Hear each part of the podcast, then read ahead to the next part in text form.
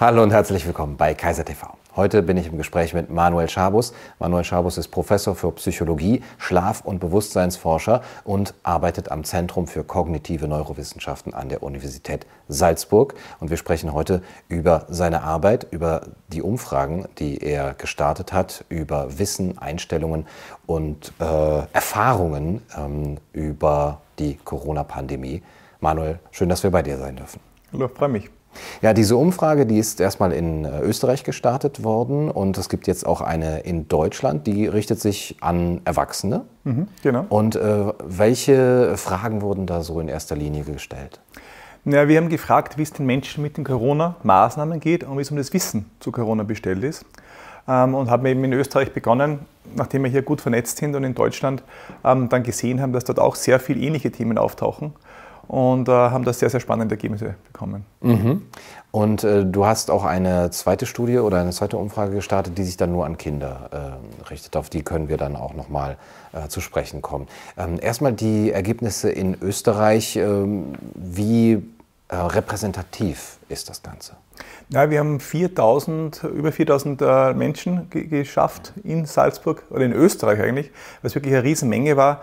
Ähm, wir haben über Nacht, glaube ich, 1000 Leute gehabt, die mitgemacht haben, was für eine psychologische Umfrage online doch sehr unüblich ist. Und wir sind vom Alter her und vom Geschlecht und von den Bildungsgraden recht gut gemischt. Aber es ist natürlich eine Ad-Hoc-Umfrage. Es ist jetzt nicht eine repräsentative Umfrage, wo wir wirklich dann die Leute direkt kontaktiert haben über ein Meinungsforschungsinstitut. Die Gelder hatten wir nicht. Aber ich glaube, mit dieser Menge an Daten äh, können wir sehr, sehr gut arbeiten. Und wir haben das auch dann in Deutschland bestätigt bekommen, was wir eigentlich in Österreich auch gefunden haben. Mhm. Okay. Was waren ähm, die äh, Ergebnisse, die dich am meisten verwundert haben, wo du, ähm, man geht ja oft mit einer mhm. Art Voreinstellung auch schon mal da rein und wo du sagst, oh, das hätte ich jetzt gar nicht gedacht. Na, was mich verwundert hat, ist, dass die Leute von dem Virus eigentlich gar nicht so viel Angst hatten, also dass sie selber erkranken oder dass sie jemanden anstecken, dass da jemand erkrankt, sondern dass die Ängste eher aufgeteilt waren. Sie waren sehr gefächert. Also ein Teil eben virale Angst, wie ich sie nenne, ein Teil Angst vor Demokratie und Meinungsfreiheitsverlust und eine Angst wirklich von äh, wirtschaftlichem Schaden, der mich irgendwann einmal persönlich betreffen wird. Das war ganz eindeutig, das war wirklich komplett äh, aufgeteilt auf diese drei Gruppen. Und das Zweite, was natürlich sehr, sehr verwunderlich war, ist, dass die Angst, dass ich versterbe oder dass ich sagen wir, so schwer erkranke an dem Virus, äh, bis zu 56 Mal ähm, übersteigert wahrgenommen wird. Und das ist wirklich, das muss man sich auf der Zunge zergehen, das ist nicht doppelt so hoch wie das Risiko, sondern 56 Mal so hoch. Ähm, die Leute glauben zum Teil, 20 Prozent ist ihr Risiko. Also wenn sie den Virus bekommen, ich bin einer von fünf, der auf der Intensiv landen wird. Das tatsächliche Risiko ist irgendwo zwischen 0,2 und 1 Prozent wahrscheinlich.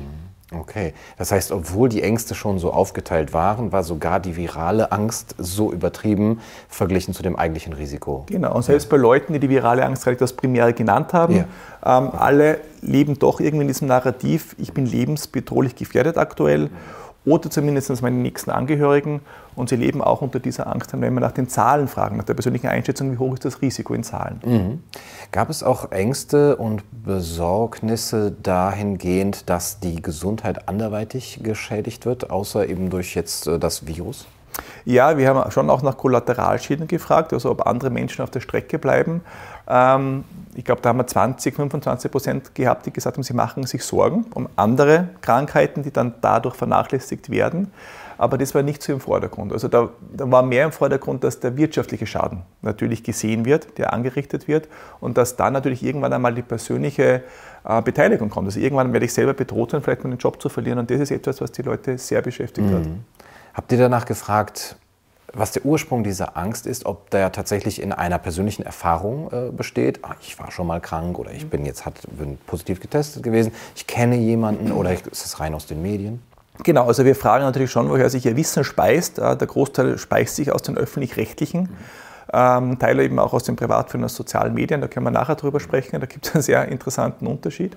Also wenn wir den öffentlichen rechtlichen versus das Privatfernsehen anschauen, dann sehen wir zum Beispiel, dass die Menschen, die das öffentlich-rechtliche primär als Informationsquelle angeben, das Risiko ungefähr zehnfach mehr einschätzen wie diejenigen, die mehr Privatfernsehen und auch soziale Medien konsumieren und praktisch vielleicht beide Sichten ein bisschen mehr sehen. Das ist schon äh, ziemlich erstaunlich, muss ich sagen.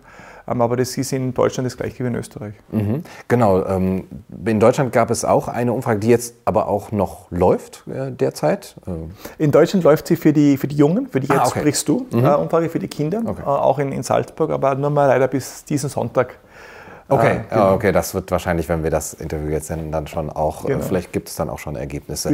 Ähm, die Umfragen in Deutschland und Österreich, wie kann man die miteinander vergleichen? Waren die ähnlich repräsentativ, also eine ähnlich große Gruppe ähm, und äh, waren die Ergebnisse ähnlich? Ähm, die Ergebnisse waren ähnlich zwischen Deutschland und Österreich. In Deutschland tun wir es natürlich ein bisschen schwerer, schwerer als äh, österreichische Institution, dass man Leute kommen. Das heißt, da haben wir nicht so viele Teilnehmer gehabt. Ähm, die haben, glaube ich, auch dreieinhalbtausend. Ähm, aber es war nicht ganz so einfach, dort wirklich auch so repräsentativ, glaube ich, aufzutreten wie in, in Österreich, wo wir dann doch im öffentlichen Fernsehen äh, waren. Ähm, aber die Ergebnisse waren, muss ich sagen, sehr, sehr vergleichbar. Also wir haben da wenig Unterschiede gesehen. Ähm, mich hat eher gewundert, dass äh, es dort so geklungen hat, wie wenn viele Leute sehr kritisch den Maßnahmen gegenüberstehen. Ähm, ich aber so von meiner Wahrnehmung aus Österreich nicht wenig sehe, dass etwas passiert an, an öffentlicher Kritik, äh, auch im öffentlichen Raum. Ähm, und das ist in der Umfrage sehr häufig vorgekommen, weil wir auch gefragt haben, kritisiere ich persönlich die Maßnahmen im privaten, familiären Bereich und würde ich denn auch etwas machen auf der Straße oder in öffentlichen Postings? Ähm, und du sagst doch, glaube ich, jeder Fünfte, ja, er würde öffentlich etwas machen. Und mehr über die Hälfte, weit mehr über die Hälfte, dass sie sich innerfamiliär kritisch äußern. Mhm. Und äh, wurde auch gefragt nach den Reaktionen, die die Menschen auf ihre kritischen Äußerungen bekommen?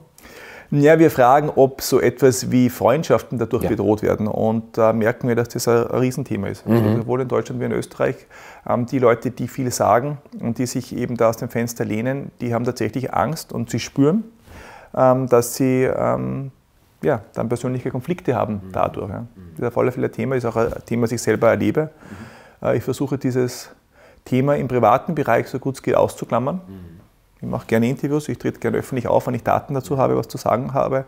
Aber im privaten Bereich finde ich es schwierig, weil es einfach ähm, ja, sehr, sehr schnell polarisiert. Ja. ja. Ähm, von den vielen Phänomenen, die unsere neue Normalität jetzt so mit sich bringt, ähm, was war das, was die, wenn, wenn ihr da einen Eindruck bekommen habt, was die meisten, äh, was die Menschen am meisten ähm, auch nochmal berührt und was ihnen Sorgen macht? Wir haben die Masken zum Beispiel, wir haben den Umgang mit den Kindern, wir haben das Testen, wir haben die Impffrage.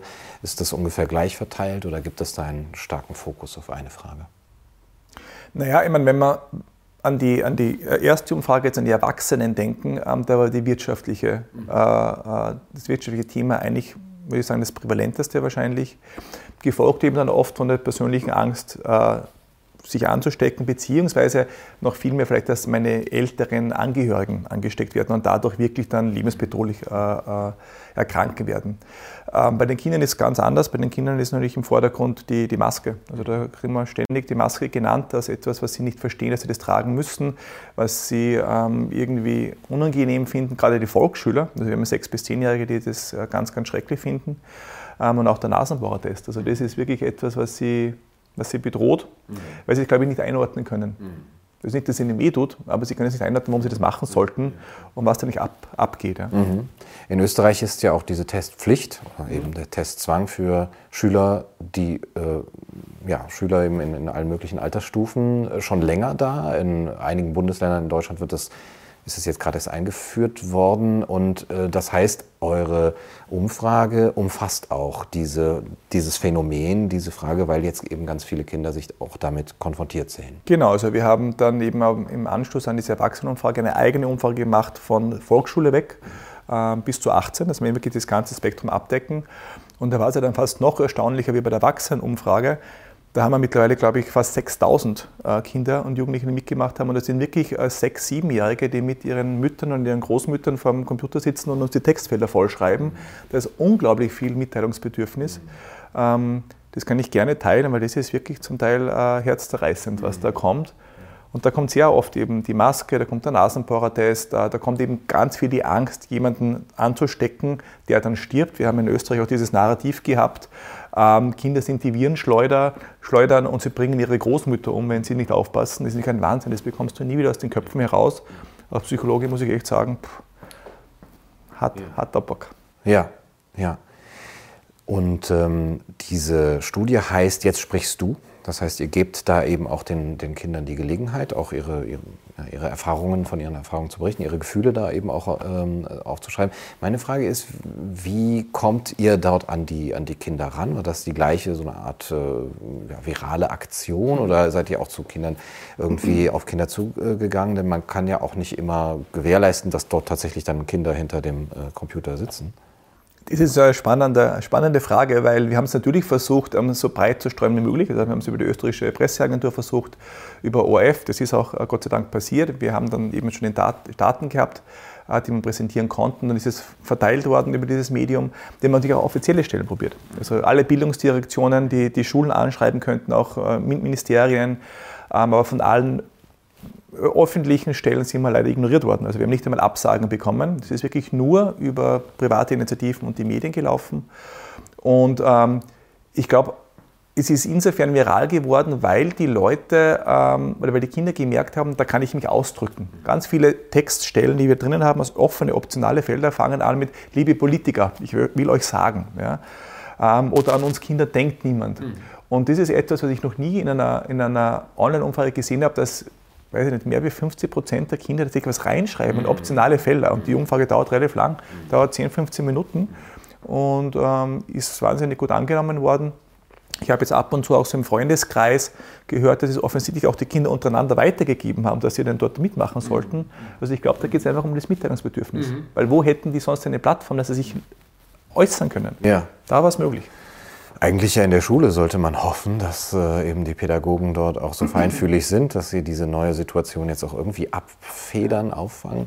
Ähm, gibt es Erkenntnisse aus diesen Umfragen? Du sagst, dahin könnte zumindest eine Form von Hilfe, von Unterstützung, die Form, das Ganze aufzufangen, gehen. Naja, wir fragen natürlich auch, was hilft dir am besten durch die Pandemie? Ähm, und was eigentlich rauskommt, ist äh, Bewegung und Begegnung. Mhm. Ja, das ist wirklich das, ist das, das Thema. Ähm, sie wollen ähm, am Nachmittag ihre Freunde treffen können. Das ist, glaube ich, das Wichtigste, was sie nennen. Ja. Ähm, man kann das natürlich auch geheim machen, mhm. aber dann fühlt man sich natürlich immer irgendwie kriminalisiert. Ja. Das ist ja eigenartig. Ich sitze in der Klasse mit 20 Leuten als Volksschüler. Wenn ich am Nachmittag mehr wie eine Person treffe, bin ich eigentlich illegal. Mhm. Ja. Bin aber in der Schule schon getestet worden. Also da passen viele Sachen für die Kinder auch nicht zusammen. Und im Sport das Gleiche. Das heißt, dieser Schulsport war ja praktisch abgesagt äh, bis jetzt. Natürlich auch der Sport außerhalb der Schule. Und viele Kinder toben sich nämlich gerade im Sport aus und finden dort praktisch ihren Ausgleich. Und auch das ist nicht möglich. Das heißt, die zwei Dinge, die sie am meisten nennen, die sie durch die Pandemie bringen, nämlich Bewegung und Begegnung, sind beide verboten. Und das ist natürlich ein Riesenthema. Mhm. Ich würde dich gerne nach deiner persönlichen Motivation fragen, diese Umfragen auch zu gestalten und ähm, auch äh, jetzt hier so vorzustellen. Du bist Schlaf- und Bewusstseinsforscher. Was hat das auch mit deiner ähm, Profession zu tun und was hat das mit ähm, ja, deinem persönlichen Leben zu tun? Also wir haben angefangen mit einer Studie zu Schlafveränderungen während Corona über fünf Kulturen, wo auch äh, Kuba und Brasilien, Ukraine, äh, Griechenland und Deutschland und Österreich dabei waren, wo wir gesehen haben, okay, der Schlaf verschiebt sich, ähm, aber die Schlafqualität wird schlechter zum Beispiel, die Leute sind besorgt. Das war mal so der, der erste kleine Einstieg. Ich muss aber sagen, die treibende Kraft ist sicher die, dass ich als Forscher wahrscheinlich schon Ende März, Anfang April letzten Jahres das Gefühl gehabt habe, das passt alles nicht zusammen. Also ich habe mir die Daten direkt von den statistischen Zentralämtern geholt, von Schweden, von Österreich, von Deutschland, habe Studien gelesen und die Sachen, die ich dort gesehen habe und gelesen habe, haben einfach nicht mit dem Narrativ der öffentlichen Berichterstattung zusammengepasst. Und dann hat sie mir gebrodelt und ich habe mir gedacht, das kann ja nicht sein, dass die Leute alle das glauben und von dem irgendwie so beeinflusst sind und sich aber nicht die Studien anschauen und die Zahlen äh, nicht vergleichen. Ja. Ähm, und das hat lange gebrodelt in mir.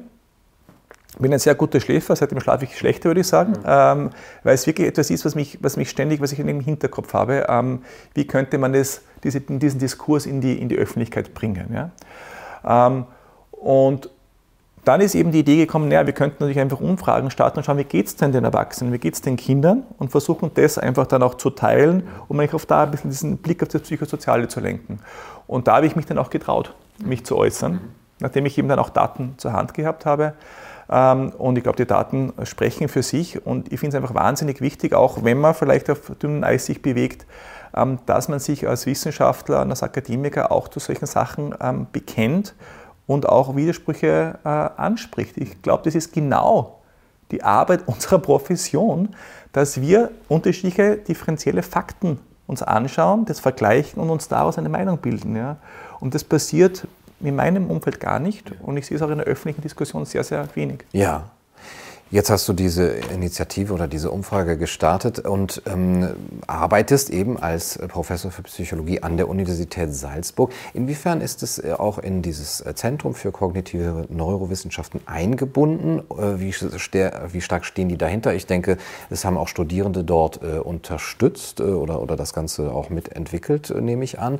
Ähm, ist, steht die Uni dahinter? Ist das etwas, was sogar vielleicht von der Uni irgendwie motiviert wurde? Oder?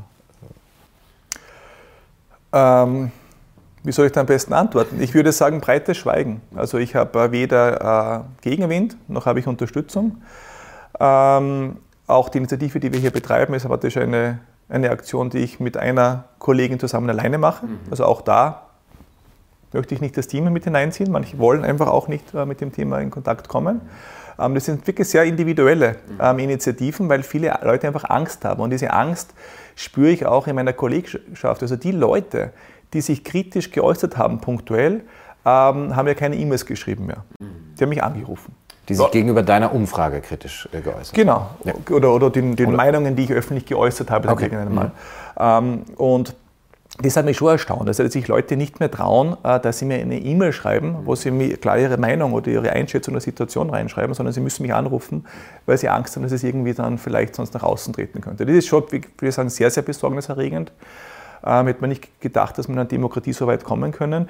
Aber es ist auch dieser implizite Druck, den ich ständig verspüre.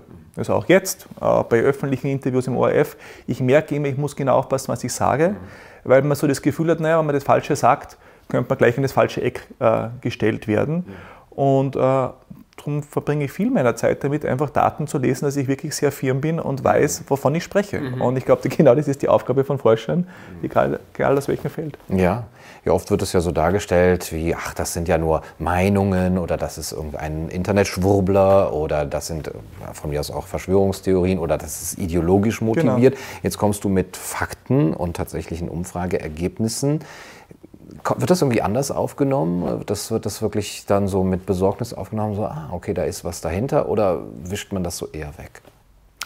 Ähm, das ist unterschiedlich. Ich würde sagen, äh, beim, bei den Erwachsenen hat man es nur eher ein bisschen weggewischt und jetzt nicht so wahnsinnig äh, viel diskutiert, wenn man gesagt hat, naja, so etwas wie Risikoeinschätzung, das ist etwas, das sowieso sehr subjektiv ist, das kann generell sehr falsch sein. Mhm. Dann habe ich gesagt, ja eh, aber äh, eben vom Blitzeinschlag höre ich halt nicht so oft wie von dem, was ich von Corona getötet werden könnte. Und wenn die Leute glauben, sie haben ein 20-prozentiges Risiko, auf die intensiv zu landen, ist es halt schon äh, massiv, ja, wenn es eigentlich 0,5 Prozent sind. Ja. Ähm, bei, dem, bei der Jetzt sprichst du Umfrage würde ich sagen, ist die Resonanz viel, viel mehr. Ähm, und da wird wenig äh, weggewischt, da, da hört man schon hin. Ich sehe zwar nicht, dass jetzt irgendwelche Maßnahmen deswegen bis jetzt gekommen wären, aber es wird mehr diskutiert. Es wird auch in, Ministerienebenen, äh, kommen wir von offiziellen Ebenen mehr, mehr aufgenommen, was mir wirklich sehr freudig stimmt. Aber ich hoffe eben, dass auch Maßnahmen kommen, weil ja. ich befürchte, das Schlimmste steht bevor. Also ich glaube, psychosozial kommt der Tsunami erst im Sommer, Herbst, wenn nämlich dann praktisch die Insolvenzen kommen und dann praktisch eben die Arbeitslosigkeit kommt und dann die Aggression und die, die Unzufriedenheit von den Personen, die arbeitslos werden, das nach Hause bringen. Ich glaube, dann wird es erst richtig problematisch und darum müsste man jetzt handeln. Mhm. Aber die Politik geht schon auf dich zu. Du hörst du von, äh, dass dort Resonanz ist und dass sie das wahrnehmen? Also ich habe äh, ganz konkret jetzt die letzten Tage ähm, zumindest das erste äh, Board-Meetings gehabt, wo man diese Daten mal vorgestellt hat, wo schon großes Interesse da ist. Und jetzt hoffe ich eben im nächsten Schritt, dass dann auch etwas passiert. Also dass dann auch äh, vielleicht Maßnahmen auf Grundlage von diesen Umfragedaten äh, entstehen. Ja. Also mir erscheint das ein bisschen seltsam, muss ich sagen. Man haut da so ein Jahr lang alles kurz und klein. Man kann das wissen, auch ohne Umfragen und ohne mhm. Statistiken auch, und, und das ist auch was, etwas, was man intuitiv weiß, dass es den Kindern schaden wird und dass man da irgendwie gegensteuern muss. Und jetzt so nach einem Jahr fragt man, ach, dann nehmen wir den mal so mit rein, dann können wir uns irgendwie so aufstellen, als würden wir uns um die Kinder kümmern. Das ist so mein, mein erster mhm. Impuls dabei. Ja, also ich habe mich auch viel mit, damit beschäftigt, wie es so weit kommen konnte und, und wie, wie es sein kann, dass die Leute weiterhin so argumentieren, wie sie argumentieren, da das öffentliche Rechtliche oft so argumentiert. Ich glaube, dass es ähm, einfach wahnsinnig eindimensional ist. Also wenn ich wirklich alles, was ich äh, reinstecke in Energie, auf dem Virus zuordne, dann verstehe ich, dann brauche ich die Maske Tag und Nacht und dann laufe ich mit der FFP2-Maske im Freien herum, auch wenn das Infektionsrisiko 0,3 Prozent ist, ähm, weil es geht ja darum, dass ich jeden einzelnen Fall minimiere. Aber dass man nicht sieht, dass es Kosten hat. Also wenn ich da 100 Leute weniger Infektion, äh, Infektionen auslöse und dafür sperre ich 8 Millionen Österreicher zum Beispiel ein, dass ich nicht mitdenke, dass das sehr wohl was dem Gesundheitssystem kostet, nicht nur auf der Psychiatrie, sondern auch im gesunden Erleben, also auch in der Somatik, das kann ich nicht nachvollziehen. Aber ich glaube, das ist, das ist wahrscheinlich das, was dahinter steckt. Also wenn ich wirklich nur auf den Virus achte und wirklich nur auf mich auf den Virus konzentriere, natürlich, dann ist alles der Hygiene untergeordnet. Aber das ist von einer ganzheitlichen Sicht weit entfernt. Ja. Und das verstehe ich nicht, dass man ja. das nicht mitdenkt. Ja. Also du versuchst jetzt diesen Blick auch eben etwas zu weiten und jetzt gibt es ja sehr viele Kolleginnen und Kollegen in der Wissenschaft, die aus unterschiedlichen Forschungsbereichen kommen, Fachbereichen und dort auch einen eigenen Blick auf diese Psychosomatik auch mhm. haben könnten, auf die psychosoziale Entwicklung. Sind die mit dir in Kontakt? Sagen die, also vielleicht auch von, von anderen Unis, sagen die, okay, da, da muss man jetzt wirklich mal den, den Blick drauf haben? Oder ist da auch dieses Schweigen, von dem du gesprochen hast? Da ist eigentlich auch Schweigen. Also ich habe da sehr wenig Kontakt und da, da kommt wenig. Also ähm, da, wo ich Kontakt habe, ist praktisch Personen, die was sehr ähnliche Umfragen wie, wie wir durchgeführt mhm. haben. Aber da hat jeder irgendwie so seine eigene, eigene Studie gehabt. Da gibt es auch nicht wirklich Kooperationen, aber eigentlich ist breites Schweigen. Also ich höre dazu wirklich wahnsinnig wenig. Also wahrscheinlich fünf, sechs Stimmen im letzten Jahr, äh, die dazu gekommen sind und der Rest ist einfach, wir reden über andere Themen, dieses Thema wird ausgespart. Mhm. Ähm, und das ist nicht auch besorgniserregend, also dass das einfach nicht thematisiert wird. Ich denke schon, der ein oder andere ähm, da sieht, da passen Sachen nicht zusammen, ja, aber es wird einfach nicht ausgesprochen. Mhm. Gut, das ist auch wirklich ein Phänomen, was wir jetzt über das vergangene Jahr vermehrt gesehen haben, so dass man sich fragt, wieso haben wir denn diese Fachbereiche überhaupt? Wieso haben wir die, das Ethos der Wissenschaften und auch mal von ähm, den Intellektuellen gar nicht zu reden? Da scheint eine gewisse Angst dahinter zu sein, ausgeschlossen zu werden aus dem Diskurs, vielleicht keine Gelder mehr zu bekommen oder was auch, was auch immer. Wie ist es dir denn ergangen, nachdem du das jetzt ähm, ja auch ähm, initiiert hast? Wurde das stark rezipiert in den Medien? Wurdest du eingeladen und äh, gab es äh, dort vielleicht sogar auch Diffamierungsversuche?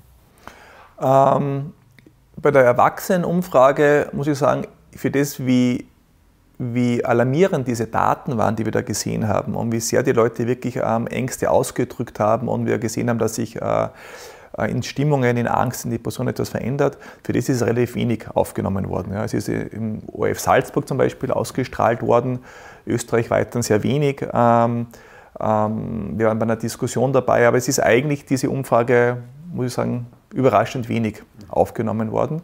Bei der Kinderumfrage war es dann ein bisschen anders. Ähm, da kriegt man mehr Aufmerksamkeit äh, bei Kindern und Jugendlichen. Und da kommen wir vor, da sind wir jetzt auch mehr in diesem Flow, dass man jetzt ein bisschen den Blick drauf richtet. Mhm. Aber wie du richtig sagst, es ist nichts, was überraschend ist. Das wüssten wir eigentlich wahrscheinlich seit, ja, seit März, April, mhm. dass da was Großes auf uns zukommt. Ähm, und jetzt sind alle erstaunt, äh, dass was Großes da ist. Ähm, aber wie gesagt, ich glaube, der, der, Blick ist so sehr auf Hygiene äh, und Hygienemaßnahmen fokussiert und Leute sind so von dieser Angst auch, glaube ich, gefangen, dass dieser Tunnelblick einfach wahnsinnig, wahnsinnig eng geworden ist. Mhm. Der Homo hygienicus, wie Matthias Burchardt das nennt, der sieht natürlich eben keine anderen Aspekte in der Form. Ähm, was ist mit den äh, mit der Lebenswelt der Kinder in den Schulen. Wir haben ja schon darüber gesprochen. Hier gibt es auch diese Testpflicht. Ähm, wie erzählen oder und was erzählen die Kinder darüber, wie die Lehrer mit ihnen umgehen, wie das Schulklima ist, wie ähm, auch vielleicht die Angst vor Isolation oder eben auch vor Mobbing dadurch äh, entsteht. Gibt es da Erkenntnisse? Nein, wir haben ja nicht viel Schule gehabt äh, im letzten Jahr. Also die Volksschule noch am ehesten. Ich glaube, bei den Volksschülern sagt ein Drittel, sie waren ähm, mehrmals oder häufig in der Schule in der Mittelschule und, und dann danach hört es schon sehr, sehr dünn aus. Also da haben wir wirklich wenig Beschulung gehabt in der Zeit.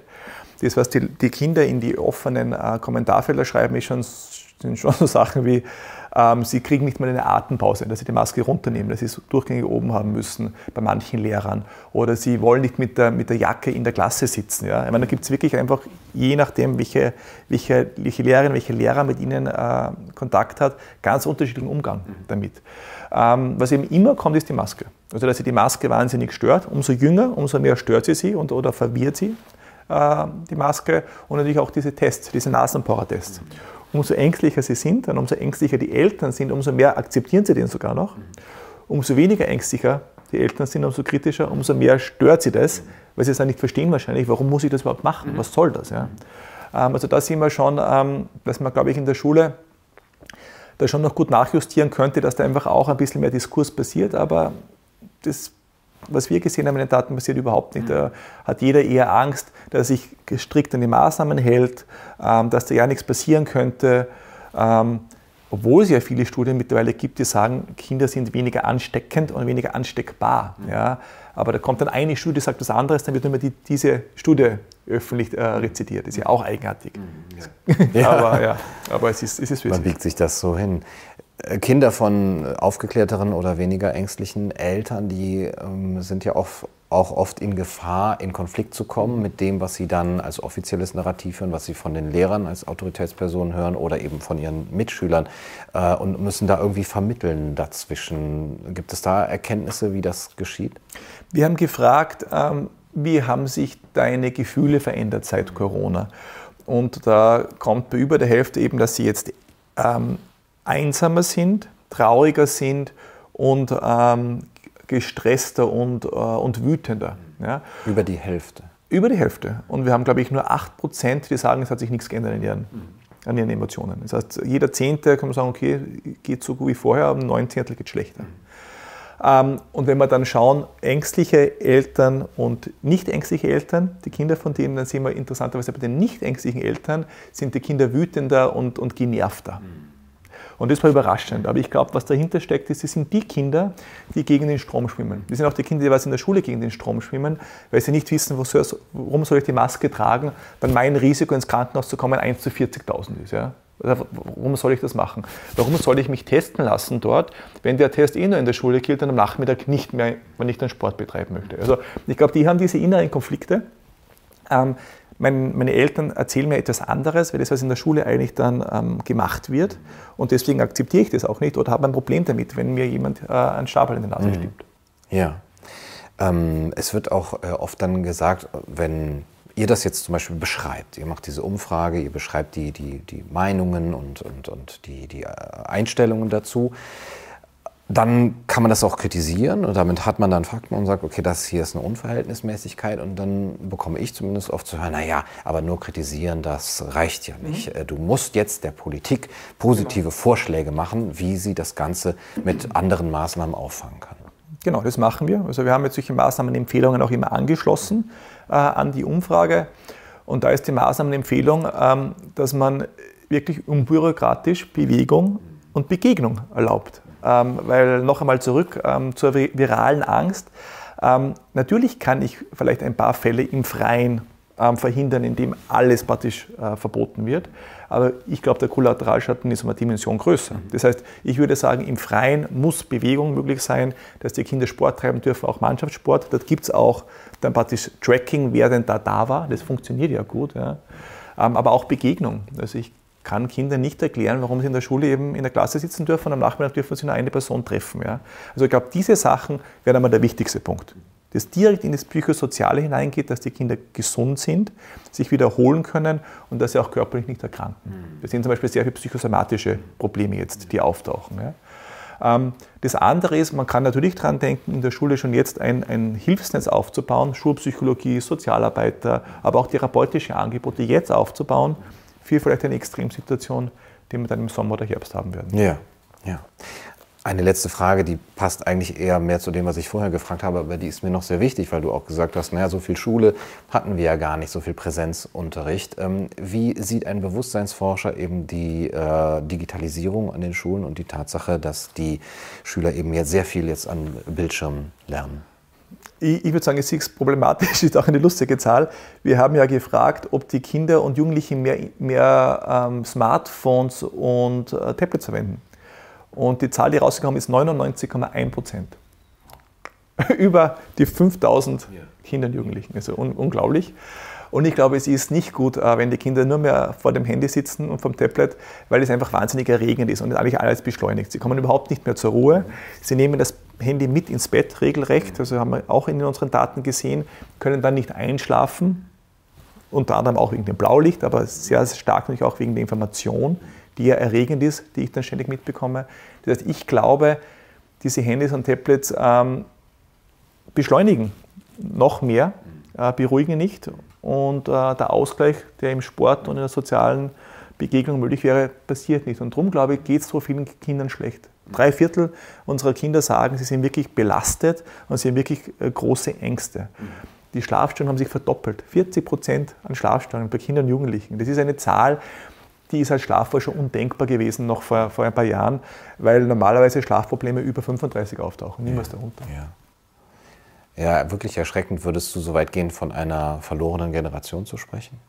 Ich glaube ja. Also ich glaube wirklich, ähm, vielleicht nicht verlorene Generation, aber ich glaube, es wird uns noch Jahre, wenn nicht Jahrzehnte beschäftigen, weil man muss sich überlegen, ähm, wenn Sozialisation und die klassischen Entwicklungsschritte nicht passieren können, als Volksschüler oder als Jugendliche, nämlich die Abnabelung zum Beispiel, ja, dann verändert es natürlich die ganze Entwicklung nachhaltig, die danach kommt.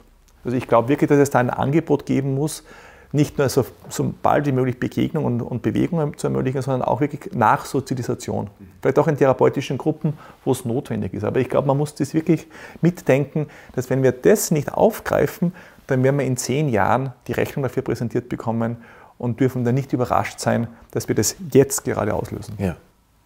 Und da muss die Politik auch äh, sicher zum Handeln kommen, aber die Eltern und auch selber die Kinder und Jugendlichen können auch nicht so lange warten, glaube ich, bis die sich mal bequemen. Ich glaube, was du sagst mit Bewegung und Begegnung, das muss und kann man jetzt schon herstellen, ohne darauf auf Erlaubnis äh, zu warten. Aber es wäre natürlich schön, wenn eure Ergebnisse auch dann dort oben gehört werden und wenn es dann auch nochmal von der Politik dort eine Unterstützung gibt. Manuel, vielen Dank für das schöne Gespräch. Vielen Dank, hat mich sehr gefreut. Mich auch. Das war's für heute bei Kaiser TV. Ich hoffe, das Gespräch hat euch gefallen. Bis zum nächsten Mal. Macht's gut. Du, du, du sollst der Kaiser meiner Seele.